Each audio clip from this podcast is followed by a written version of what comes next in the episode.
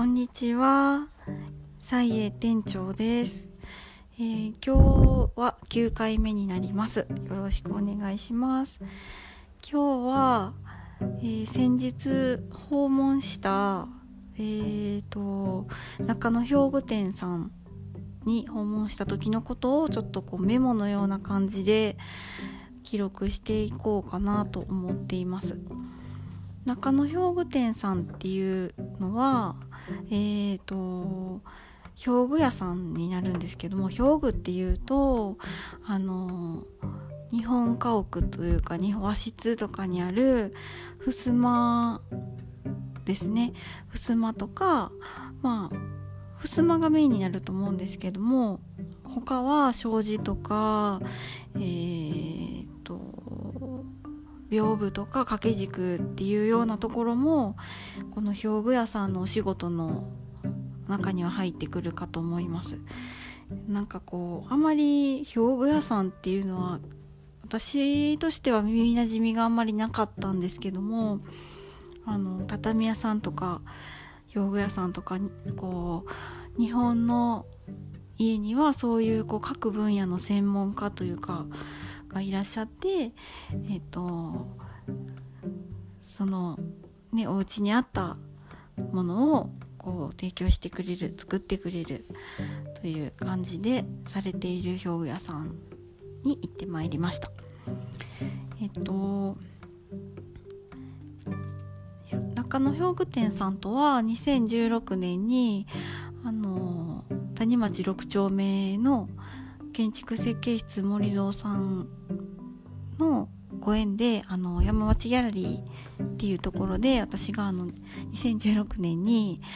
あの実店舗営業みたいな感じで出店させてもらっていたんですけれどもそこであの建築設計士さんを介して出会った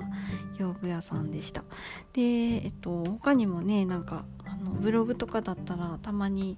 登場してもらってる畳屋さんとかもその建築設計室森蔵さんので出会った皆さんです。で本当にプロフェッショナルなのであの皆さんすごくセンスが良くてあのこう家屋日本家屋とか和室を作るのに本当におしゃれなかっこいいこう上質なあのこだわりのあるそういう空間を作れる皆様なんですけどもあのサイエとしてはそういうあの何ですかねメイドインジャパンをテーマにしてはいるんですけどもあのインテリアの中でもそういう建物のインテリアの部門なのであんまりこうビジネスとしてこう関わっていくことはできないんですけどもでもやっぱりずっとこう頭の片隅になんか何かしらの形で関わっていきたいなっていう希望みたいな感じでずっと頭の片隅にありました。なんかもっと盛り上げていけたらもうそういう盛り上げていくというか広く皆さんに知ってもらうためにせめて何か協力できないかなとかっていうふうに思っていました。でえっと今回はサイエはあの以前にも結構紙だけ見せてもらったりとかはしてたんですけどももうちょっとこう何て言うんですかね商品とか、まあ、ラッピングとかそういうものであの関わりが持てたらいいなということで実際に店舗の方に貸してもらうことになりました結構店舗に行った段階では全然頭に何をするかっていうのもあんまり考えてなくて考えれたことっていうのはラッピングでどうするかっていうことぐらいでした。で、えっと、商品私の商品っていうのも作家さんにいただいて、まあ、作家さんっていうのはその商品だけこうこう生身の状態でこう渡していただくというか本当にパッケージもないしその作家名とかも作家名カードみたいなそういうのもなくなかったりとかするの。手元に届く段階ではなかったりするのでそのお店としてその商品を最終的にあのちょっと仕上げたいなみたいなところでその紙の力を借りれないかなといううっすらとしたものだけは持ってあの訪問させていただいたんですけれども。で、えっと、いろいろこう型紙やあの型紙っていうのはその紙に模様をこうプリントするための型の紙になります。型紙とかあと障子のこう手障子紙なんですけど手すき和紙で手すき和紙のものでその本当にこう何て言うんですかねこう四角い入れ物に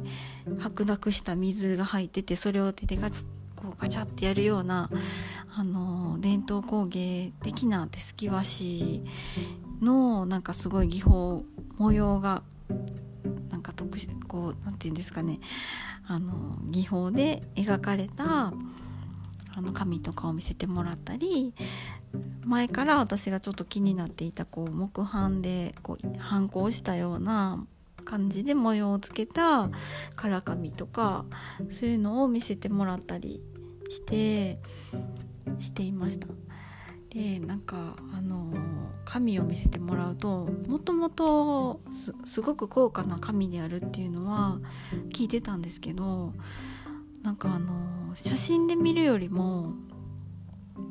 紙一枚一枚が本当に綺麗で何て言うんですかねなんか本当に綺麗な着物とかそういうなんかあの芸術品っていうのも変なんですけどやっぱり日常にちょっと見ない宝物を見たみたいなそういう感動が私はちょっとありましたね。他の人はどうかわかんないんですけどなんというかその歴史その模様一つとっても古くからこう日本で使われてきているようなモチーフだったりとかなんかこう一つ一つに意味があったりとかその紙の模様とその襖の取っ手のモチーフっていうのを合わせることによって、まあ、その人の何て言うんですかねこだわりを見せれたりとか、まあ、そのような感じであのなんともこう積み重ねで作り上げられてきた日本の素晴らしさみたいなのがちょっと詰まってるなぁと思いました。で紙っていうとまあ本の紙とかあとまあコピー用紙とかもうピンキリメモ帳とかいろいろあると思うんですけどあのこの襖紙っていうのは紙っていう名前がついてペーパーなんですけどうんなんか自分が思ってるペーパーと違うなって思ったりしましたね。なんかもっと他のジャンルのなんか一つの形その畳みたいな感じでそのそういう襖紙っていうジャンルとしてやっぱあるなというふうに思ったりしました。でえっとまあそんな話をしててあのいまだに襖紙っていうのは100%日本製らしくあの作り手さんも日本で作っていてこう結構建築建材っていうのは今なんか中国とか、まあ、いろんな世界各国からこう作られてこうそういうもので日本の家は出来上がってるんだよみたいな話をしていたんですけどこの襖紙はあのそういう供給外国からの供給ではなく日本で作られていてこんなコロナショックとかで例えばあの船や飛行機が止まっても襖紙の供給は止まってないということでしたね。ででも需要がないみたいなちょっと冗談交じりに言っていたのが印象的でした。でえっとそうですね。そんな感じであのいろいろ見せてもらってこれからちょっとねサイで何かできないかなというふうに模索していこうかなと思ってます。うんどんな風になるかちょっと自分でも未知数ではあるんですけれどもちょっと頭に思い浮かかれてることがいくつかあるのでそれを試してみようかなと思っています。それはまたすぐに SNS とかなんかこう何でもすぐに発信すると思うので是非また見てください。ではえっ、ー、ともうちょっと面白い話もできそうな気がしたんですけども10分ぐらいになっちゃったんでまた続きは今度したいと思います。ではまた聞いてください。さようなら。